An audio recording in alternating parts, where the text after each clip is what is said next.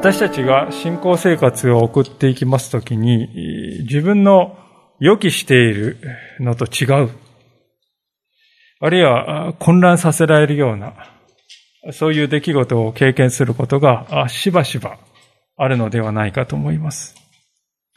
で時に、それがですね、自分自身の弱さであるとか、過去の失敗に関係して起こっているように感じられると。そういうこともあるわけですね。でそのような時はとりわけ私たちの心は騒ぐのではないかと思います。そしてもう、いっそのことすべてを投げ出してしまいたい。投げやりな気分になったり、あるいはまた、あるいはまた、なんでこんなことがと、怒りがですね、心に湧いてきたりと、落ち着かない歩みをするのではないかと思うんですね。クリスチャンとして歩んでいる中で、このような経験を私は一度もしたことがありませんという方は、おそらく一人もいらっしゃらないでしょう。むしろ、それは私たちの信仰生活の中で実によくある、ありふれたことかもしれません。そしてそのような時に私たちの心にはある一つの根本的な、根源的な問いがですね、生まれるわけです。それはどういう問いかというと、この出来事は神様からの試練なのだろうかそれとも、サタンが私を誘惑しているのだろうか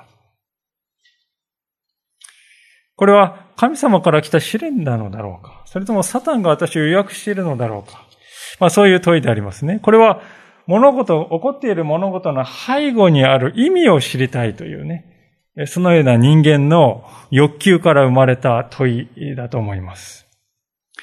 しかしながら、この問いはですね、しばしば罠にもなり得るのだということを私たちは知っておきたいわけですね。実は今日の箇所でヤコブが扱っているのはまさにこのテーマであります。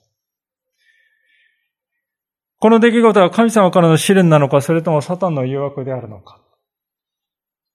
結論から申しますと、試練であるか、あるいは誘惑であるのかと、そのことを私たちが問うということには、意味がないということです。それは、そのどちらであったとしても私たちの対処する方法というものは変わらないからだということですね。試練なのか、それとも誘惑なのか。これは一体何なのか。そのように問うということは不毛である。むしろ私たちはそこにどのように立ち向かっていくのか。そのことの方が重要であるということですね。では、その立ち向かう、対処する方法とはどのようなものなのでしょうか？ご一緒に今日はそのことについて学んでいきたいと思っているわけであります。早速、12節から見ていきたいと思うんですけれども、お読みいたします。試練に耐える人は幸いです。耐え抜いた人は神を愛する者たちに約束された命の冠を受けるからです。どこかで見たような書き出しではないかと思うんですね。そう、あの、三条の説教、マタイの五章からにとかに書いてあります。三条の説教と同じですね。何々な人は幸いですと。そのスタイルですね。これは詩篇一辺にも見られます。幸いなるかなと書き出すが始まるわけですけれども、まあ神様の祝福を受ける人を紹介するときにですね、特徴的な書き方であります。で、ヤコブはですね、ここで試練を耐え抜く人は幸いですとこう言うんですね。まあ、前回もお話したわけですけれども、このようなフレーズを見ると、えー、ああ、励まされたっていうふうに感じる方は実は少ないんではないかと思うんですね。試練に耐え抜く人は幸いですと言われて、そうかそういうふうに励まされる人は実は少ないかもしれない。むしろ多くの人はですね、こういうふうなフレーズを見ると、ああ、私にやれるだろうか、自信がないなと、そう感じるんではないかと思うんです。そこでまず申し上げたいことは、この試練というのは、痛めつけるとか、特訓するとかね。そういう意味ではないのだと。むしろ試みとかですね、吟味というそういう意味なんだということですね。試みとか吟味でありますから、それが終われば、それは終わるわけですよね。終わりがある。永続する試み、永続する吟味というのはないわけです。永続する、ですから永続する試練というものは一つもないのだということですよね。もう一つ見たいことはですね、ここで耐え抜くと訳されているこの言葉は、その実際に意味するところは、持ちこたえるとか、踏みとどまるという、そういう意味なんだということです。ギリギリのところで何とか通過した。それでもいいんだということですね。現実の私たちはむしろですね、余裕しゃくしゃくで吟味にパスしたという人はほとんどいない。ギリギリのところでなんとかかろうじて持ちこたえた。ですから聖書はですね、えー、耐え抜く、歯を食いしばれ、不屈の精神であんた文句を言わずに耐えに耐えるんだよと。そういうことを語っているわけでは全くないわけです。私たちはそういう誤解をしてしまうのはですね、この試練に耐えるということを修行とかね、何かこうお勤めをするとか、もっぱら自分の側に責任がある、自分の側に全てがかかっているかのような、そのように理解してしまうことが原因であります。しかし、ここでよく見てください。ヤコブは試練に踏みとどまった人を、どのように別の言葉で言い換えてますね。試練において踏みとどまった人を何と言っているかというと、それは神を愛する者たちと呼びかえていますよ。神を愛する者たち、それが試練に、踏みとどまった、耐え抜いた人なんだと、彼は言い換えているわけです。で、神はね、じゃあ、愛する、神を愛するとはどういうことか。それは、神様は良いお方であると信頼するということですよね。具体的に言うと、今私が経験しているこの辛い試練は、神、神なきところで起こってるんじゃないんだと。神様の手に負えないことは一つもないんだ。神様は気まぐれなお方で、意地悪を私にしているわけではないんだと。そう考えるということですよ。神を愛するとはね。ですから、言い方を変えますとね、試練の中でも、試練を耐え抜く、つまり試練の中で持ちこたえる人というのはね、試練の中でも私は神様を愛するということをやめない。そういう人のことだと言ってよいということです。試練の中でも私は神様を愛する。これを握っていこう。それでいいっていうことですよね。ああ、それならできるかもしれないと。そう思えたでしょうか。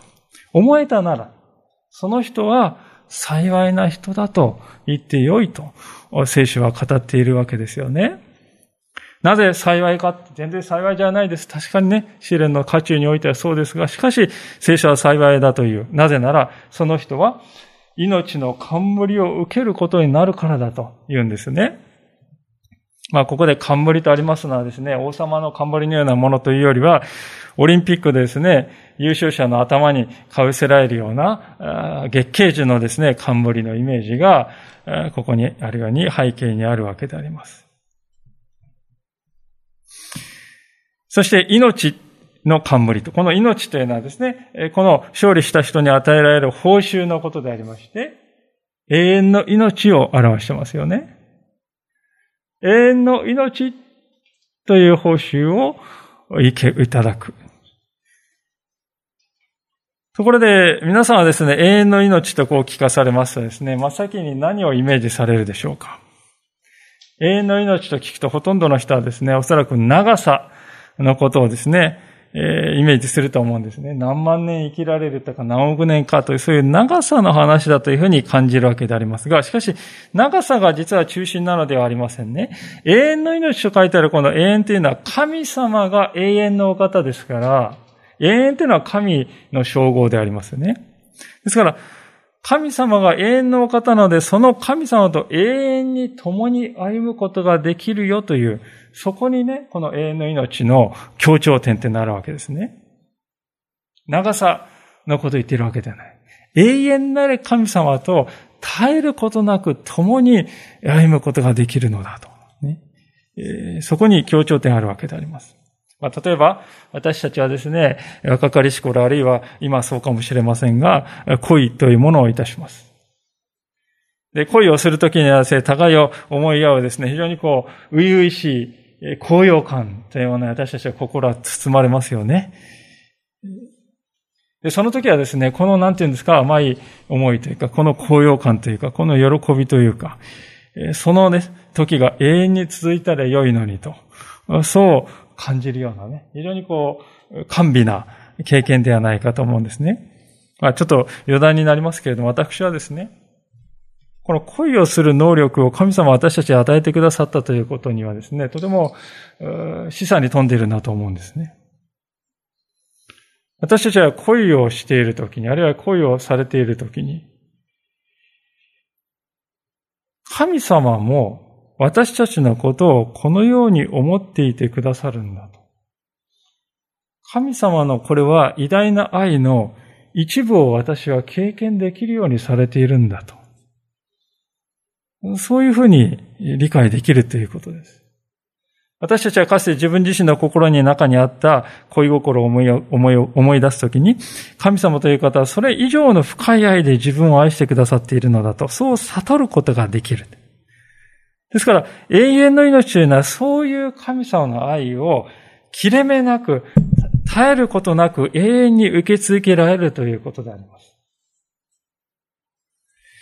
そして私たちがそのような命の冠を受け取るのは、この肉体における歩みが一旦区切りを迎えるその時のことですね。ですから、終わりの時ということが念頭にあるわけであります。で、しばしばですね、この一般の社会ではこの肉体の区切りの時は人生の終着駅とかね、そういうようなこう言われ方をいたします。終着駅と言いますとね、なんか物悲しいんじゃないでしょうか。そして、こう、なんとなくこう希望を持ちにくい、そんな呼び方ではないかと思います。まあそういうこともあってか、多くの方々が死を恐れています。終着駅の先に何があるのか。得体の知れない世界に恐れおののいて。で、その結果、ほとんどの人はそれを見なかったことにします。そして心の中の押し入れにですね、それを押し込むんですね。ところが、それ、押し込んだところでですね、死というものがなくなって消えてなくなったわけではないんですよ。人生の中で突然ですね、この死というものは押し入れからですね、顔を出してきて、そして私たちの人生に顔を、姿を表してくるわけですね。そのようにして人はですね、かつて自分が忘却の彼方に押し込めたこの死というものが再び醜悪な姿で現れてくる。そこに嫌をなしに直面させられるわけです。一方で、神を愛する信仰者にとっては死というものはこれとは対極の世界なんだとヤコブは言いますね。それは命の冠を受ける栄光の時だと。ゴールテープを切って表彰式に臨む時なのだと。ゴールにはですね、こう両手を広げて待ち構えているイエス様の姿がある。すべてのマラソンをするランナーにとってですね、一番安堵するときっていうのはですね、ゴールテープを切るときですよね。ああ、終わった。安堵するときであります。まあ、そのように私たちにとってこの死というものは安堵の時、安息の時であります。それは暗黒の時ではない。栄光の始まりなんだと。それは命の終わりの時ではない。新しい命の始まりの時なんだと。聖書は語ります。で、このことを私たちが理解するときにですね、私たちはこの世に対する、この世のものに対する執着心というものから少しずつ解放されていくんではないでしょうか。実際ですね、マラソンのランナーはですね、何を見て走っているのでしょうか。スタートを切った時からですね、何を見て走っているのか。それは、42.195キロ先のですね、ゴールですよね。まあ実はですね、私はあの、まあこのフルマラソン走ったことはもちろんないんですけれども、しかし皆さんの中であるかもしれませんがね。こう、走ってると沿道にですね、様々なものが目に入りますよね。あの人いたとかね、あそこになんか面白いものがあるとか。で、時にそれをですね、振り返るわけで、ちらっとこう見て振り返ったりするわけですけども、そこでですね、止まって U ターンするという人は一人もいないでしょうね。なぜなら、沿道には自分の望んでいるものはないと知っているからですよね。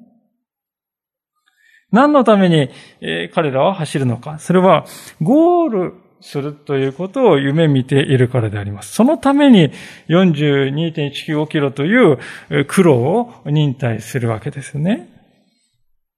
すべてはですから、命の冠にへの憧れのゆえです。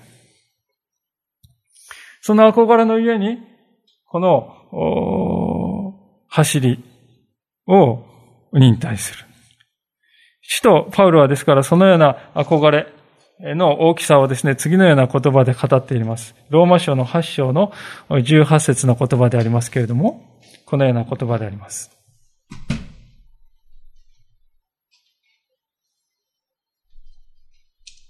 ローマの8章の18節をお読みいたします。今の時の苦難は、やがて私たちに掲示される栄光に比べれば、取るに足りないと私は考えます。今の時の苦難はやがて私たちに掲示される栄光に比べれば、取るに足りないと私は考えます。彼は言います。パウロは言います。パウロはですね、試練、苦難そのものをですね、それは取るに足りないと言って、最初から言っているわけではないですね。苦難は苦難です。痛みは痛みです。試練は試練です。それは私たちにとって本当に辛く厳しいものであります。しかし私たちはもしそのようなものだけに目を奪われていきますとね、私たちの忍耐の力っていうのは尽きてしまいますよね。何が私たちを支えるかというと、私たちはね、命の冠というものに目を向けるということによってであります。自分の行く先に用意されている栄冠、あのゴールテープの先に待ち受けているイエス様の愛、その愛がどれほど素晴らしいものであるか、それを私は知ろうと心がける。そして、沿道にも確かにね、沿道に起こることにも確かに目は向くでしょう。あるいは苦しいな、自分自身に目が向くこともあるでしょう。しかし、再び先にあるものを見つめ直す。そこを見る。でそこをですね、私たちは一心にこう見ようとして見つめていくときにですね、ふと気づかされる時がやってくる。それは、ああ、私が今経験している苦難は、実は、それほど大きいものではないのかもしれない。実は、小さなことなのかもしれないと。そのように気づかされる時がやってくると。で、それ自体がね、私たち信仰者にとって一つの勝利ですよ。ですからね、栄冠っていうのは何もゴールだけにあるのではない。走っている最中からもうすでに私たちはそれをですね、えー、体験し始めていくということですよね。さあ、そういうわけで、ここまでヤコブが語ってきたのは、試練や困難に対処するための正しい道ということを語ってきたわけであります。しかしながらですね、私たちは、人はですね、時に間違った道にですね、こう迷い込んでしまうことがありますね。その間違った、まあ、脇道と言ってもいいでしょうか。それはどういう道かというと、神様の善なる性質を疑うということです。つまり、神様には悪意があるんだと。そのように考えるということです。神様はいじめてるんだと。そのように考えるということです。ヤコブはそのようなことをですね、戒めて次のようにこう語るわけであります。13節をお見せしました。誰でも誘惑されているとき、神に誘惑されていると言ってはいけません。神は悪に誘惑されることのない方であり、ご自分で誰かを誘惑することもありません。まあ、試練の話をですね、先ほどまでしていたのになぜ突然誘惑の話に変わるのかとですね、感じる方もおられるかもしれませんね。あれ、試練の話してたんじゃないんですかと、なぜ誘惑の話が急に変わったんですか実はですね、原文のギリシャ語を見ますと、えー、試練も誘惑もね、同じ語から、こう、分かれたね、派生した、ほとんど同じ単語が使われているわけであります。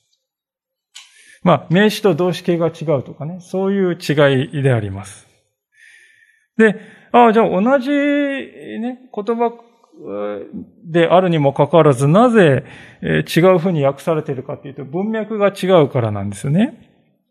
文脈が明らかに違うので、異なる訳がですね、割り当てられたわけであります。で、どういうふうに文脈が違うと言いますか、言うかと言いますと、この誘惑ということには、悪魔が関係しているからだということですね。わかりやすい例で言えば、創世記で最初の人のエヴァに罪を犯させたあの蛇が典型的でありますけれども、しかし、新約聖書においても荒野のですね、イエス様は40日間断食した後に、イエス様に近づいてきて、イエス様を誘惑した悪魔の姿がね、記されております。まあ、いずれにしろ悪魔はですね、どういう戦略でですね、人に近づくかと言いますとね、それがまさに神の善なる性質ということを疑わせるということです。神の言葉を疑わせる。そしてまた、神を試してみようと。そう促すということです。つまり、言ってみれば、神と人との間をですね、こう裂いて、人を神様から遠ざけよう、遠ざけようとする。それが彼の目的でありますね。一方、試練ということの目的は、この遠ざけようとする方向とは正反対であります。その人が神様の慰めと励ましを経験できるように、私たち慰められるとか励まされるっていうのは落ち込んでいる時ですよね。順調な時に慰められたとかね。順風満帆な時にですね、励まされた。そういうことはあまりない。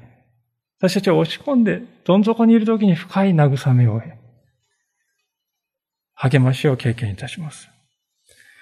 そして、そこから私たちの心の中に忍耐する。つまり持ちこたえることができる力が与えられていく。それを学べるようになる。でそうすることによってですね、少しずつですね、その人は困難があっても、だんだんと対処することができるようになり、やはり神様は真実の方であると信仰が強められていく。つまり、神と人との間の信頼を強めて、さらに神に近づける。それが試練ということです。まあ、このように、ですから試練と誘惑というものに大きな違いがあるわけでありますが、しかしながら、ここで一つの問題があるわけであります。それはどういう問題かと言います。私たちは必ずしも自分が経験している苦難がですね、試練であるのか、それとも誘惑であるのかを見分けるということはできないということですよね。例えば、アブラハムがですね、息子のイサクを捧げなさいと、神様から命じられる場面が創世記に書いてありますが、これは明らかに試練とわかるかもしれませんね。これはわかりやすい例であります。では、こういう例はどうでしょうかあの、使徒パウロがですね、イエス様を3回も裏切りましたね。そしてイエス様からこうじっと見つめられて、もうこらえきれなくなって出て行って、え、激しく泣いたと、聖書に書いてある。この出来事は試練なのか、それとも誘惑なのか、釈然といたしません。両方のようにも感じられる。あるいはまた、ダビデとバテシバとのですね、あの、一件。明らかにダビデはですね、誘惑に陥った。そのようにも見えますけれども、しかしダビデの家庭はですね、その後、大きな混乱をですね、経験していくことになる。実の息子からクーデターを起こされるという痛みさえもダビデは経験していくわけですね。これはど、どうなのでしょうか試練とも言えますし、あるいは誘惑に屈した結果だとも言える。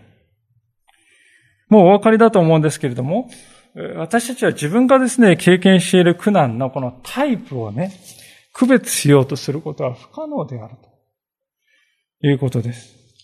そもそも神様が何をお考えであるのか、私たちは知り尽くすことができない。以上ですね、これは当然のことかもしれない。ということですね。むしろですから私たちはそのようなですね、答えの出ない問いにですね、囚われる。のではなくて、確実に分かっているということにフォーカスしていく。それがこの13節の言葉ですね。ここで語られていることをですね、要約しますと、要するにですね、これはこういうことを言っているわけです。それは、神様を悪意的に見てはいけないということです。神様は悪意でこれをしてるんだというふうな見方を決してしてはいけないということを語っているんです。神様は私を痛めつけるためにこのようなことをやっているのだとか、私は神様から意地悪をされてこんな目に遭っているのだとか、あるいは神様は私のことを嫌っているんだ。だからあの人にはない私だけにこんな試練を与えるのだという、そういうふうに考えてはいけないということを言っているんですね。この点で分かりやすい失敗を犯したのはですね、あのエジプトを脱出した直後のイスラエルの民でしたね。荒野で食べ物がない。その食べ物にこと書いた彼らは何度も何度もこう語りました。エジプトの方が良かったよね。神様は私たちを何もないこの荒野でのたれ死にさせるためにわざわざいらなかったのに、わざわざ連れ出しちゃって、なんてことしてくれたのかと。そう彼らは言い放ったわけであります。これは皆さん神様に対する耐え難い屈辱でありました。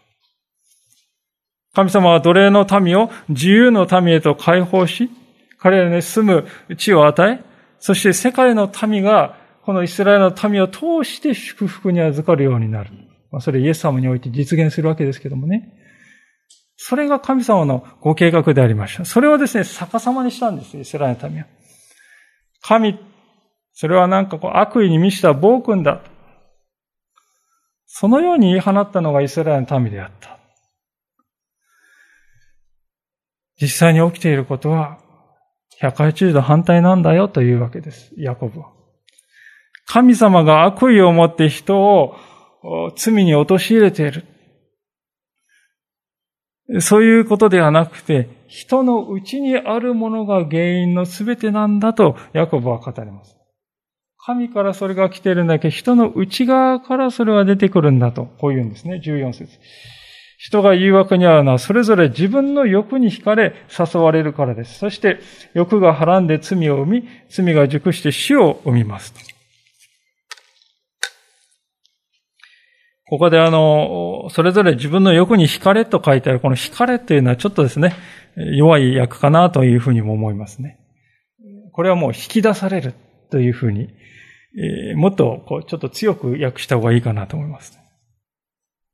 そして、誘われるって書いてある、誘われるはですね、おびき寄せられると訳した方がいいかなと思いますね。で、実はですね、ここで使われているこの用語っていうのはですね、おそらく背景にね、魚釣りの場面があるというふうにこう言われるわけであります。で、この魚釣りにはですね、こう、ルアーと呼ばれる本物の小魚に似せに似せて作ったダミーの魚が最近は使われます。もちろんあの、この親子の時代ではないわけです、その時代虫とかをね、つけるわけでありますけれども。で、魚はですね、このルアーとかですね、この虫に近づいてですね、そして針がそこについているということに気がつかずに一気にこうガバッとですね、かぶりつくわけですね。そしてこう、一丁上がりと釣り上げられてしまうわけですね。これと同じことがまさに、私たち人間の内側で起きているのだと、ヤコブは言うのであります。再びエヴァに対する悪魔の誘惑を思い返したいのですね。あの時悪魔はですね、どういう戦略を取ったかというと、一貫してエヴァの欲ということを刺激し続けていた。ということはわかるでしょう。善悪を知れるようになりますよ。これは知識欲です。あなたは神のようになれますよ。これは自尊心です。いかにも美味しそうでしょ？これは食欲です。これらの欲を刺激し続け、そこに訴え続けることによって悪魔はですね、目的を達成したんですね。悪魔は初めからね、あんた神なんか信じてんですか？ばっかですね。神はね、こんな問題があってこんな問題、そんなやり方をしなかった。欲に訴え続けたわけですね。そして彼はですね、目的を達成した。その目的とは、神を第一としないで生きるようにしなさいと。神を第一としないで生きるようにさせるということ。神よりも欲だよ。欲よりも自分だよ。そのように神の上に欲、あるいはその上に自分ということを置かせることによって、悪魔は見事に、えー、人を神様から引き離して、そして神、あれはね、分かっていてあなたに隠している。そういう、えー、耳ちい存在なんだと。善悪の知識を独り占めしてあなたには、与えない、そういう狭い心のものなんだよと。神様をね、悪意的に見させるということにまんまと成功したわけですよね。重要なことはですね、悪魔が刺激したこの欲というものはですね、それ自体は何ら問題ではないということです。食欲がないと皆さんね、死んでしまいますね。知識欲というものはなかったら誰も勉強はしない。自尊心というものがなかったらですね、本当に私たちはですね、えー、もしかしたら自分で自分の手を殺めるということになってしまうかもしれない。ですから、このような欲というものは、それが健全に働くなら人を生かす豊かな力を与えます。しかし、この欲が神の上に立つときに、欲ははらんで、神を捨てるという罪を生み出させたんだと、ヤコブは言うわけであります。ヤコブはここで妊娠と出産というですね、モチーフを使って15節でですね、語っている、これは注目すべきことでありますね。一旦欲というものがね、健全な段階を超えて罪というもの、その罪という名前の胎児をですね、宿してしまう。そうなるとどうなるかというとですね、妊婦さんというのは、妊娠がしますと、だんだんとお腹はですね、自然に大きくなっていきます。つまり、必ず大きくなるんだと。最初は隠せるほど小さいけれども、だんだんと隠しようもないほど大きくなっていきますね。そして最後に出産。誰の目にも明らかになる。そのようにして産み落とされた罪という名前の子供はですね、子供は、親がですね、本当に放っておいても大きくなっていく。まさにその罪という名前の子供は大きくなっていき、やがては死として私たちを圧倒していく。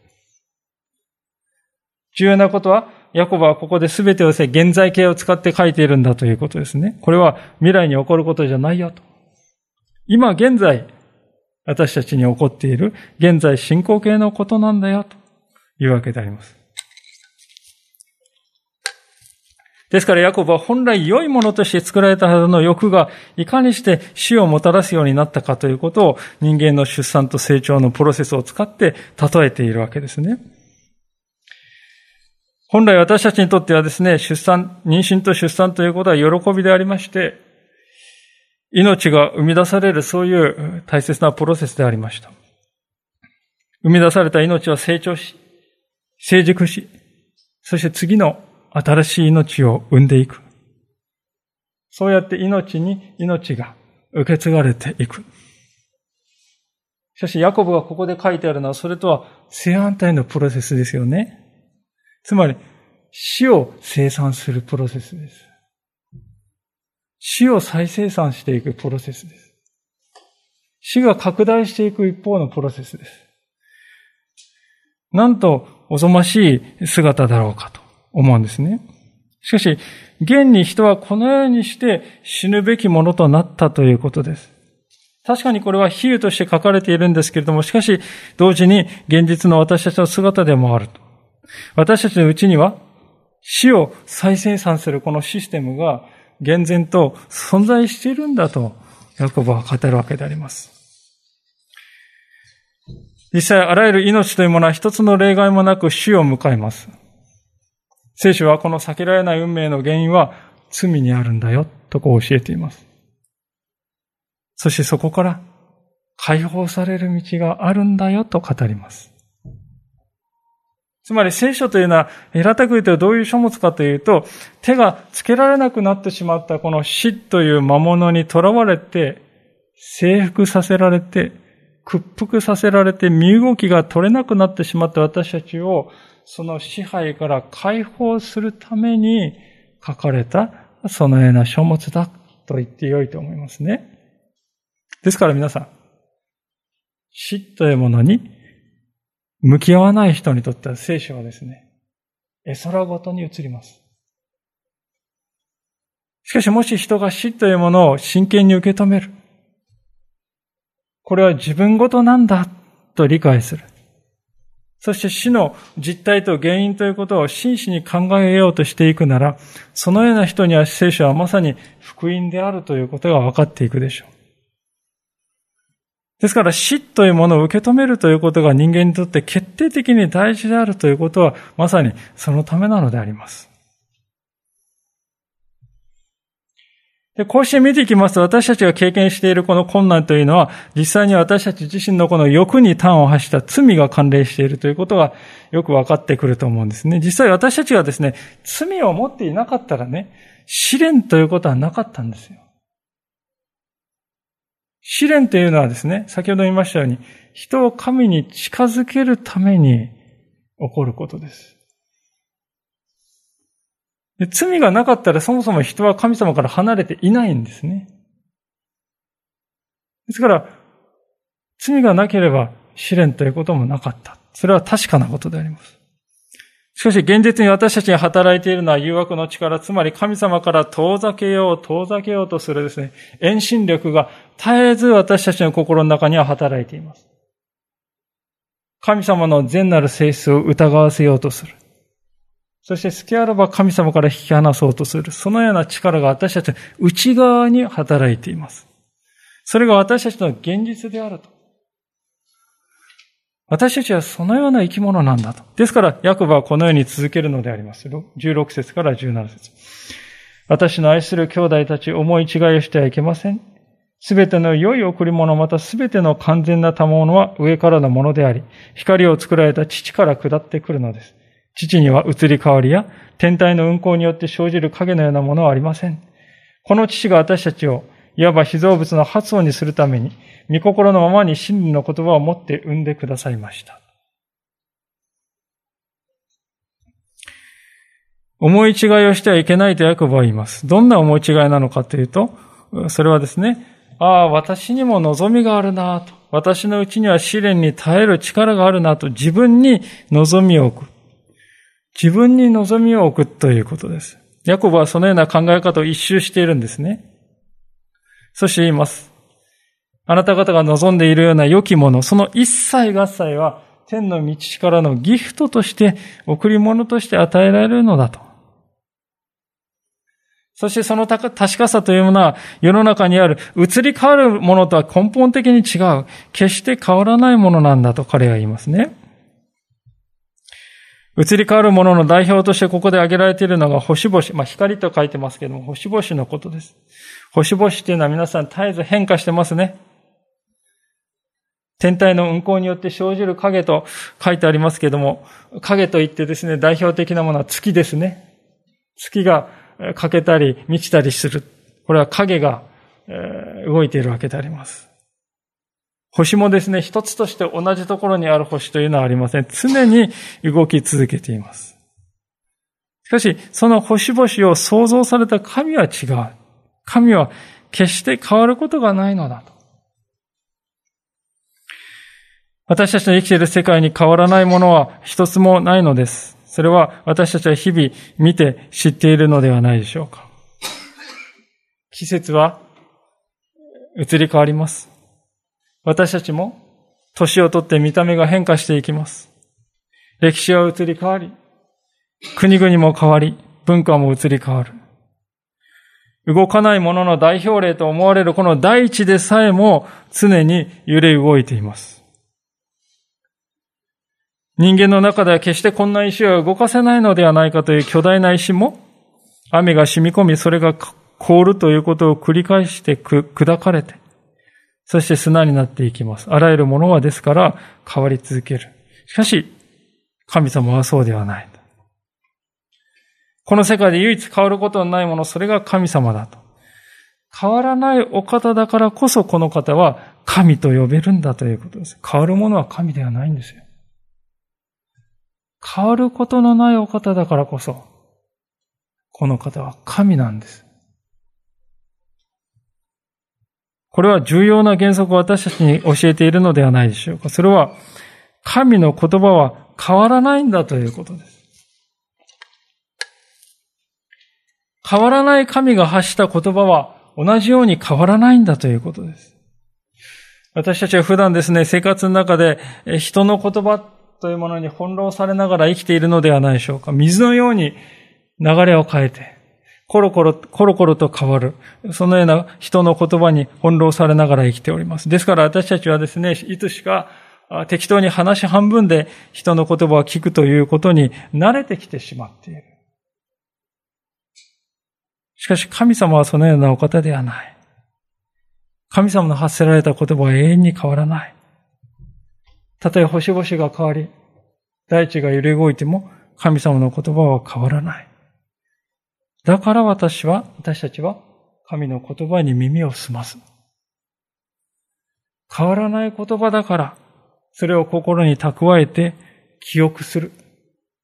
それに意味が生まれます。変わらないから、私たちは後から、これ後から裏切られるんじゃないの？恐れなくていい。全幅の信頼を置いて、神様のこのお言葉に人生を預けて、委ねていいんだと思える。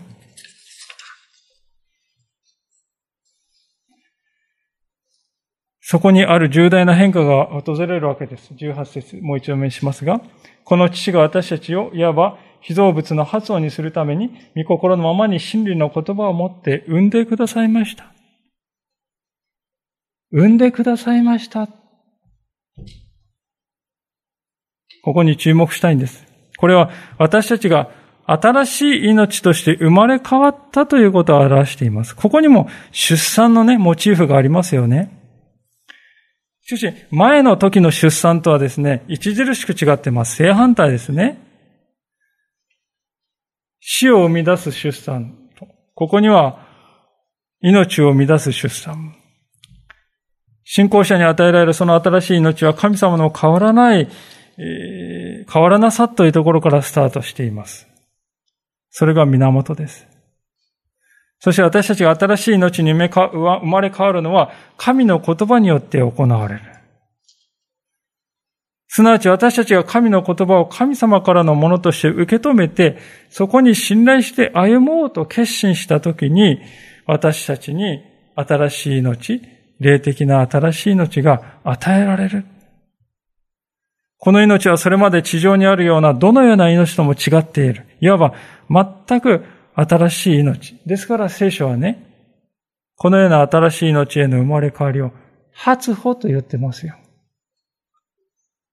借り入れ時を迎えた黄金色のですね、田んぼに最初に釜を入れて収穫する。その最初の釜入れの実が私たちの新しい命だって言うんですね。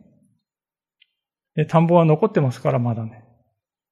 私たちの後に借り入れ。この全世界の被造物が後に続いて新しくされる。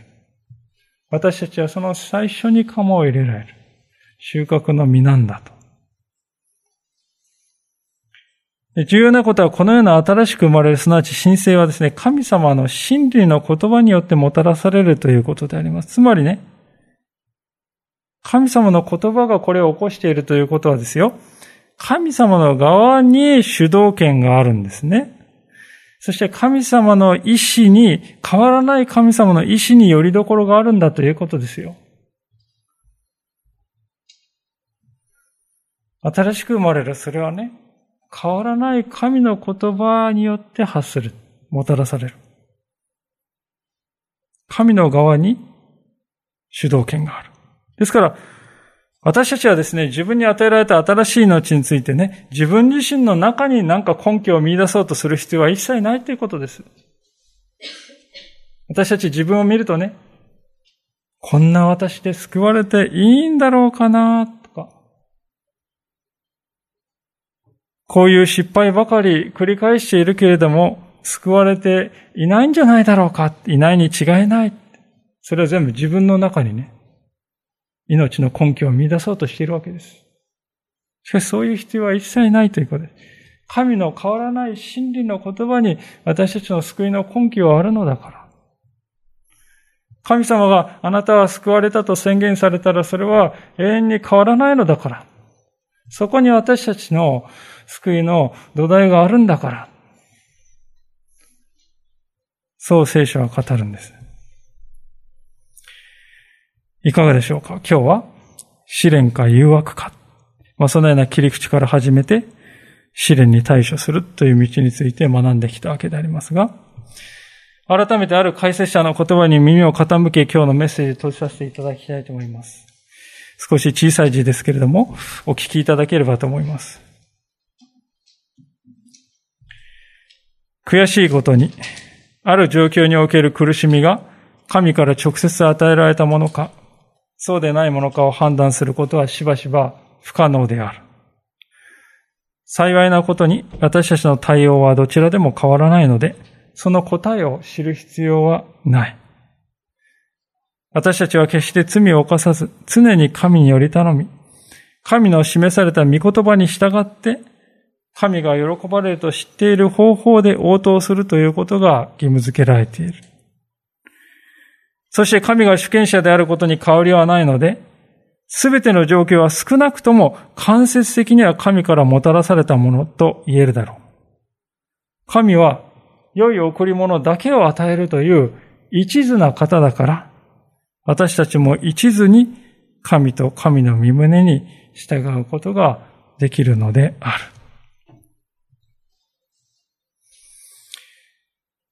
結局ですね、私たちの歩み道というのは、神は良いお方なんだと語り続けているこの真理の言葉を握り続けて歩む。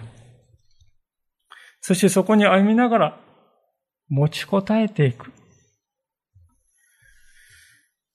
神を愛するということを私は最後まで握っていようと思い続けていく。そして、良きものは自分のうちではなく主から来るものだ。そのことを握っていく。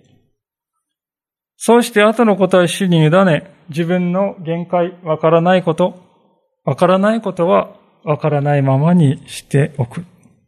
それが私たちが苦難を乗り越えていくための処方箋だと聖書は語っているわけであります。いかがでしょうか？あなたの歩みはこれにかなったものになっておられるでしょうか？今一度死の前に静まって自分自身の姿を見つめ直そうではありませんかお祈りをしたいと思います。